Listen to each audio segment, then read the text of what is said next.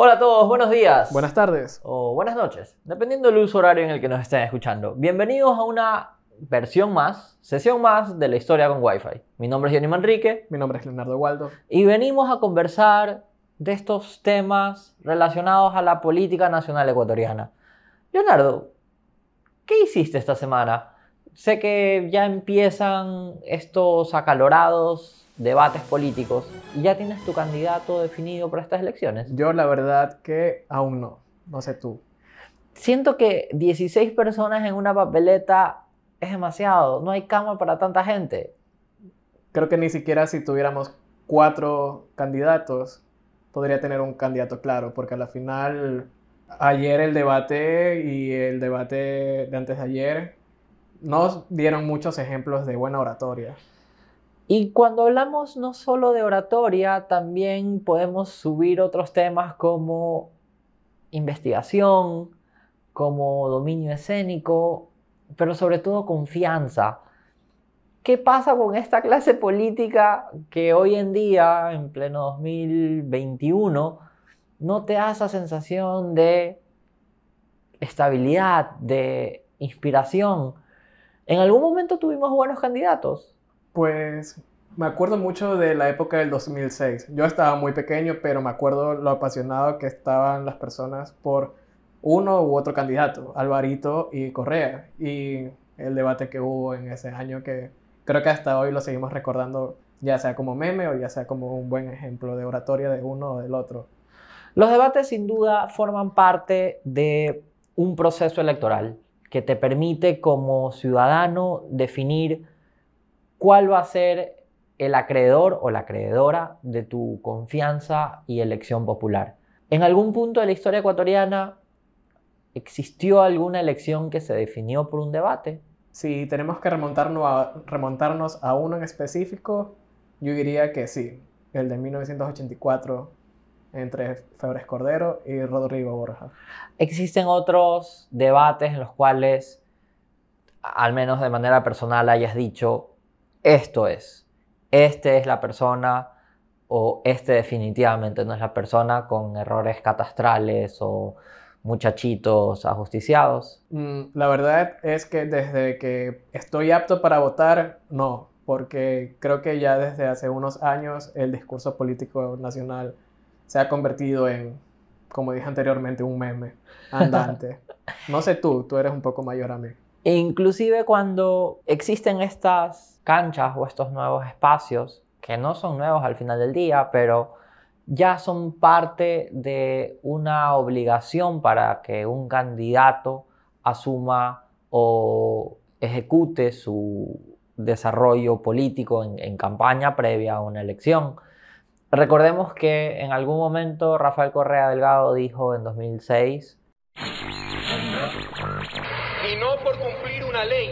Es una obligación moral de todos los ecuatorianos someterse al escrutinio ciudadano, por favor. Rechacen a aquellos que han ruido permanentemente los debates. Así que conmigo cuenten cuando sea y donde sea, para el debate que sea, porque es mi obligación moral y el derecho del pueblo ecuatoriano. Y cuando revisamos que luego Lenin Moreno no se presentó a un debate y en estas últimas ocasiones eh, Arauz ni Yacu Pérez lo hicieron. Es una táctica favorable, es una táctica es muy bien elaborada. ¿Qué piensas tú de aquello? Pues me parece que eso es una buena estrategia dentro de lo posible para evitar que el ataque dentro de los debates se concentren en estos candidatos que quizás eh, Correa piense que no tienen la capacidad de oratoria como para poder contrarrestar lo que va a suceder dentro del debate. Y a la final, en el 2017, creo que fue un éxito esa decisión. Es como quizás en algún momento decían nuestros abuelos o papás, calladito te ves más bonito. Sí. Bueno, entonces, regresemos a los debates. Pero Johnny, eh, entonces, ¿por qué el debate entre Rodrigo Borja y Febres Cordero llega a ser tan especial o llega a ser tan recordado? El debate de León Febres Cordero y Rodrigo Borja marca un antes y un después en la escena política. tienes un candidato extremadamente acalorado, con una confianza enorme entre su discurso y la manera en que lo expresa, y tienes otro candidato que es una eminencia a nivel local, pero que empieza a dudar mucho. Y cuando alguien respira o percibe el miedo, tu rival te come. No sé si en algún momento cuando eras pequeño veías un perro y tus padres te decían... Si le tienes miedo te va a morder. Exactamente. Y probablemente eso es lo que hizo León Febres Cordero. Pero, ¿qué pasaba en la época? Remontémonos a 1980, 1981. ¿Qué pasaba en el Ecuador antes de que se dé este debate? Pues debemos recordar que Jaime Roldós era presidente, era muy querido por muchos ecuatorianos, fallece en este accidente eh, de avión, que hasta el momento no se sabe si fue un accidente, si fue planeado, un atentado, pero bueno. que le echan la culpa a la CIA, que los gringos, que hay muchas teorías conspirativas, pero eso seguramente lo vamos a conversar en otro capítulo.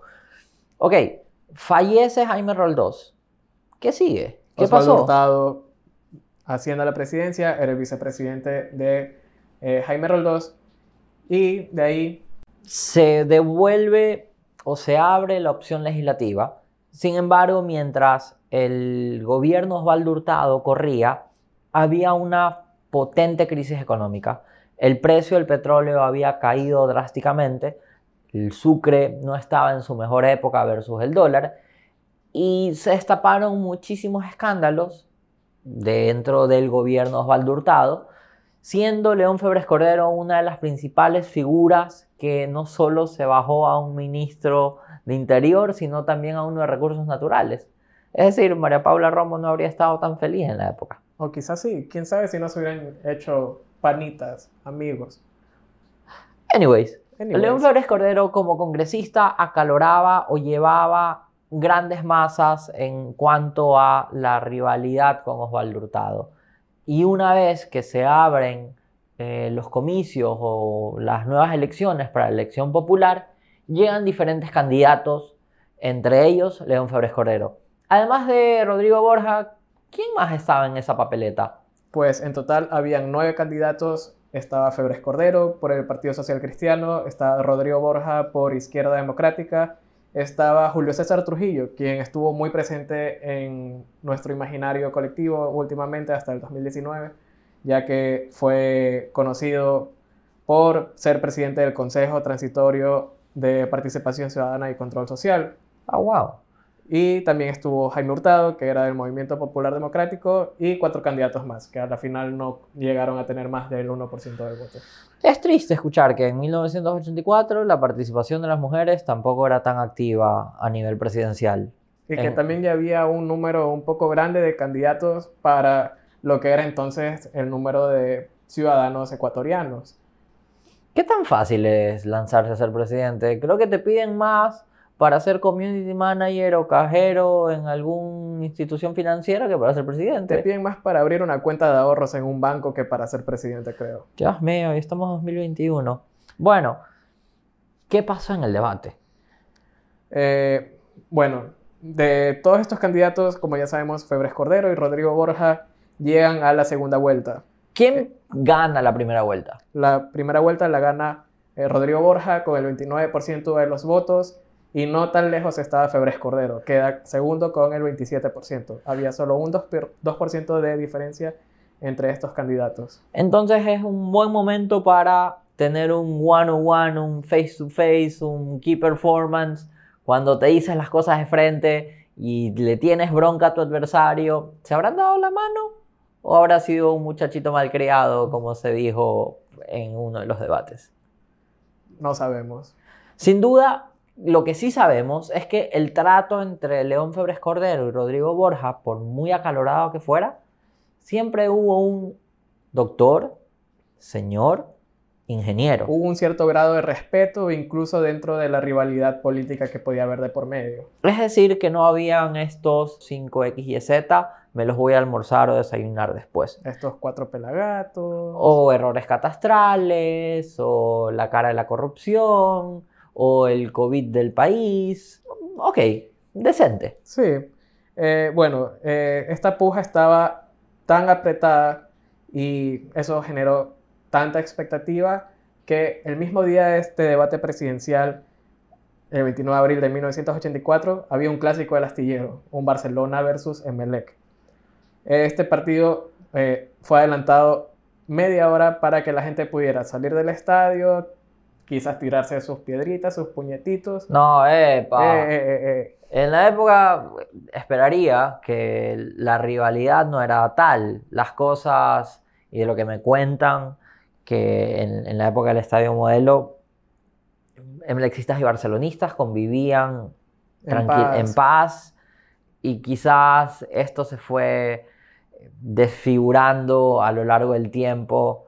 El plato fuerte, la pelea o el, el enfrentamiento de Chito Vera contra Floyd Mayweather, pongámoslo. de o esa Manny. Pacquiao con Floyd, finalmente se dio bajo una enorme expectativa. Tengo entendido que fue transmitido por una cadena televisiva, más de 700 radios. Sí, más exactamente, eh, fue, fue grabado en los estudios de TC Televisión, en ese canal, en ese momento era conocido como Canal 10, por seis televisoras más y por cerca de 400 estaciones de radio.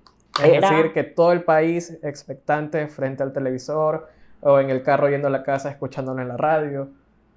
Había una expectativa y una intención de poder conocer por quién van a votar o saber qué era lo que iba a suceder durante esa, ese Seguramente debate. el debate tuvo mejor audiencia que Masterchef y la parte final de todas las novelas, la del Cholito y todas las novelas producidas a nivel local. Entonces tenemos estas dos caras, estos dos protagonistas. ¿Qué pasa? Pues cada candidato debía llevar, primero que nada, ocho preguntas para realizar a su oponente. Eh, cada pregunta debía durar dos minutos máximo y la respuesta debía durar eh, tres minutos. Eh, el debate llega a durar dos horas. De esto hay un pequeño clip en YouTube de media hora en la que uno puede escuchar o tener un acercamiento a qué es lo que sucede en el debate. Eh, Según la revista Vistazo, se mencionó que León Febres Cordero llegó a insultar en 132 ocasiones a Rodrigo Borja, mientras que Borja lo hizo en 95 ocasiones. Sin duda fue un debate muy fuerte. Para ti, ¿cuál fue la frase o, la, o el decreto más pesado de León o de Rodrigo en esta puesta en escena? Pues creo que la frase que más se recuerda de todo este debate es el conocido como Usted lo dejaba ir con voto de aplauso. Y yo tuve que actuar cuando le entregué la documentación. ¿Se acuerda, doctor Borja? Y se negó a aceptarla. ¿Se acuerda, doctor Borja? Míreme, pues. Míreme. A mí la que me encanta, y no sé por qué me siento muchas veces identificado con esta, es Doctor Borja, cuando hay más papas, baja el precio de la papa, ¿me entiende? Cuando hay más azúcar, baja el precio del azúcar, ¿me entiende? No con un mamotreto crea- creando un instituto con 1.500 burócratas o 3.000 burócratas para meter a su gente. Porque con usted están los vagos en este país. Ahí creo que se puede mostrar un poco cuál era la estrategia eh, del discurso de Febres Cordero, que era prácticamente muchachear a Rodrigo Borja y hacer dar cuenta de que él no tenía mucha experiencia dentro de lo que era la política o de lo que era liderar a un grupo de personas, de lo cual Febres Cordero decía que eh, constantemente que había liderado a varios, consorcios, varios empresas. consorcios, empresas, Sin dudas, León Febres Cordero es la muestra pura y dura del guayaquileño trabajador, del guayaquileño que sacó adelante mediante su esfuerzo y es, o fue más bien, una de las figuras más destacadas en la política nacional. Alcalde de Guayaquil, muy bien recordado, presidente de la República y un eminente tigre o león, como su mismo nombre lo indica, en los debates. ¿Cómo crees que le habría ido a León Febres Cordero teniendo un rival como Yacu Pérez hablando de la exportación de agua virtual o a un Víctor Arauz muy firme con minería inversa. No tanto eso, pero también en la forma en la que se comunica hoy en día es tan distinta a la de 1984 por la existencia de estas plataformas en las cuales Herbas está presente, como eh, TikTok, en la cual él aparece en un monopatín. ¿Tú crees que Febres Cordero habría sacado esto en cara dentro de, un debate uno a uno entre ellos dos? Seguramente León Febres Cordero se habría desayunado a muchos candidatos, lo que me deja muchas dudas respecto a qué Rodrigo Borja estaría pensando al ver que su candidato se vistió de viuda en diciembre. Me parece un poco curioso cuando Luis Fernando Velasco, al ser consultado por qué quiere ser presidente, cita su canción de Yo nací aquí. Probablemente León Febres Cordero se habría reído, le habría preguntado si es marxista, socialista, comunista, incluso Rodrigo Borja, que fue duramente criticado durante esa intervención, de que no sabía la tuca, la meca y la truleca habría desempeñado una mejor ejecución probablemente. Mientras tanto, Juan Bernardo Velasco sí tuvo la valentía de presentarse a un debate, cosa que otros candidatos no lo hicieron, porque según su aseveración, los títeres no se pueden defender cuando están solos. Por eso, y más, la importancia de este tipo de procesos democráticos en las que la avalancha de memes, comentarios en Twitter y demás acciones dejan mucho para el análisis y muy pocos con serias posibilidades para ocupar el sillón de Carondelet más bien y que su vice esté dentro del palacio en Quito. Al final del día son nuevos métodos de comunicación, pero estamos teniendo mejores opciones en cuanto a los candidatos políticos. El nivel de discusión es real sobre las soluciones que merece este país. En el debate probablemente entre Rodrigo Borja y León Febres Cordero vimos en gran parte las necesidades del país respecto a eh, reformas laborales, estabilidad jurídica, estabilidad laboral, reflexiones en cuanto a la inversión extranjera, pero ¿de qué estamos hablando luego de estos dos debates? Pues para poder aclarar algo, eh, también una de las frases de Febres Cordero es, vamos a elevar los salarios del trabajador para que no se muera de hambre. Eh, después me puse a investigar porque tuve la pequeña duda y según un, artículo de Diario El País de 1985, ya cuando Febres Cordero era presidente, eh, se suscitan, y se suscitan huelgas para protestar por el salario mínimo de 8.500 sucres aprobados a espaldas del Congreso ecuatoriano. Eh, quienes habían rechazado esta propuesta del Ejecutivo porque el Congreso mismo había propuesto un salario mínimo eh, de 10.000 sucres, que era 1.500 sucres más. Es decir, Febres Cordero eh, incumple una parte de su promesa dentro del debate, lo cual tampoco es extraño porque creo que dentro de los debates se suelen hacer promesas que después, ya cuando el candidato llega al poder, se, no se respetan. El debate sirvió para dar un giro a la perspectiva política o para dar un cambio de decisión de voto importante, ya que en las elecciones de 1984, Febres Cordero termina ganando las elecciones, cuando el, cuando el principal candidato, que era eh, Rodrigo Borja, le había ganado la primera vuelta. Eso quiere decir que o la estrategia de Febres Cordero en el debate eh, surtió éxito o también eh, la concentración de votos que tal vez estaba distribuido entre los otros candidatos en la primera vuelta lo llevaron a alcanzar este 4% de ventaja con el que le gana a Rodrigo Borja. Rodrigo Borja, un personaje muy respetado. León Flores Cordero, una eminencia política también. Respetado por muchos, odiado, por, otros. Al final del día, el mediador tuvo que sugerir bajar las revoluciones en diversas ocasiones. Hay varios extractos en los que se lo ve a León Febres Cordero fumando. ¿Cómo habríamos reaccionado hoy día con eso? ¿Qué pensaríamos si en pleno debate político, presidencial incluso, tienes un candidato que está fumando o un candidato que tiene 10.000 papeles y que sus fuentes de consulta son artículos de periódico? Hoy día, o hoy en día más bien, el ejercicio adecuado que hizo Paul Carrasco al referirse de sus acciones era sugerir que la audiencia ingresara a Facebook a testear sus implementaciones. Y son esas maneras en las que podemos ver que la tecnología es un soporte adecuado para expandir muchísimo más el mensaje y la interacción con los votantes.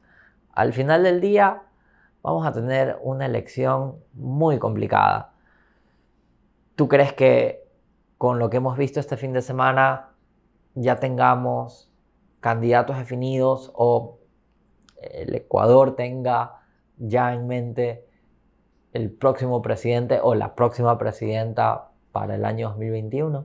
Yo creo que estamos muy lejos de tener en claro quién va a quedar eh, presidente, más que nada porque hoy en día tenemos eh, estas... Perlas, joyas, errores catastrales, estos apretones de manos no tan mutuos. Sin embargo, en el colegio, ¿en algún momento estuviste en un club de debate? Nunca. Cuando peleabas con tu novia, luego te reconciliabas o te costaba un poco volver a conversar con ella? No me ha pasado. Los debates forman parte de un proceso democrático que nos brindan estas oportunidades de visualizar qué tan preparado está tu candidato, qué tan preparado está para asumir un rol. Ser el presidente del gobierno es ser la figura principal que llevará a cabo la planeación y muchas vidas, futuro y demás eh, responsabilidades recaen sobre esta persona. No es una elección de la madrina de fin de año no es la elección del uniforme más bonito de las Olimpiadas. Pero porque es vemos a tantas personas que no están preparadas y es 2021 donde tienen más información. ¿Por qué pasa esto? No sé si es cierto conformismo de parte de los candidatos o simplemente la oratoria ya no se maneja de parte de uno presencialmente estar eh, discutiendo. Ahora las discusiones son, cojo el teléfono, pienso lo que voy a decir y lo tuiteo o publico en Facebook. Entonces creo que eso también conlleva que estos candidatos tengan más fallas al momento de hablar. Cuando vemos a un León Febres Cordero muy, quizás la palabra no adecuada es agresivo, pero muy convencido en lo que hace, porque es una persona que ha llevado múltiples procesos que ha trabajado desde pequeño, como lo manifiesta, que está convencido en lo que cree en lo que hace y en lo que conviene, pero cuando vemos a nuestros candidatos en 2021, notas algún candidato que quizás tenga esa misma efervescencia. Notas algún candidato que está seguro en lo que hace y en lo que no hace. Probablemente ese interrogante no lo vamos a resolver el día de hoy, pero los invitamos a todos ustedes a que lo comenten en nuestras plataformas sociales, en arroba la historia con wifi o en las valoraciones futuras de este capítulo. Sin duda alguna, el capítulo Rodrigo Borja, León Febres Cordero, es uno de los capítulos más fuertes, acalorados, aclamados quizás duelen más que un 3 a 0 en una final o una vuelta olímpica en, el estadio de Ponciano, pero determinó el futuro de un país. Esas dos horas de toma y dale, palo y lluvia, piedras y acalorados ánimos, decidieron el futuro inmediato para que León Febres Cordero sea uno de los presidentes más recordados del país. Debemos recordar que una vez que termina el mandato de Febres Cordero en el 88, Rodrigo Borges al fin tiene su oportunidad de llegar a la presidencia y gobierna por cuatro años. Después sabemos que Flores Cordero eh, llega a ser alcalde de Guayaquil y podemos darnos cuenta de cómo se manejaron las dinámicas y creo que hasta el momento de ir cambiando de la derecha a la izquierda, a la derecha, a la izquierda, dentro de los gobiernos eh, de elección popular. de elección popular. de nuestro querido país.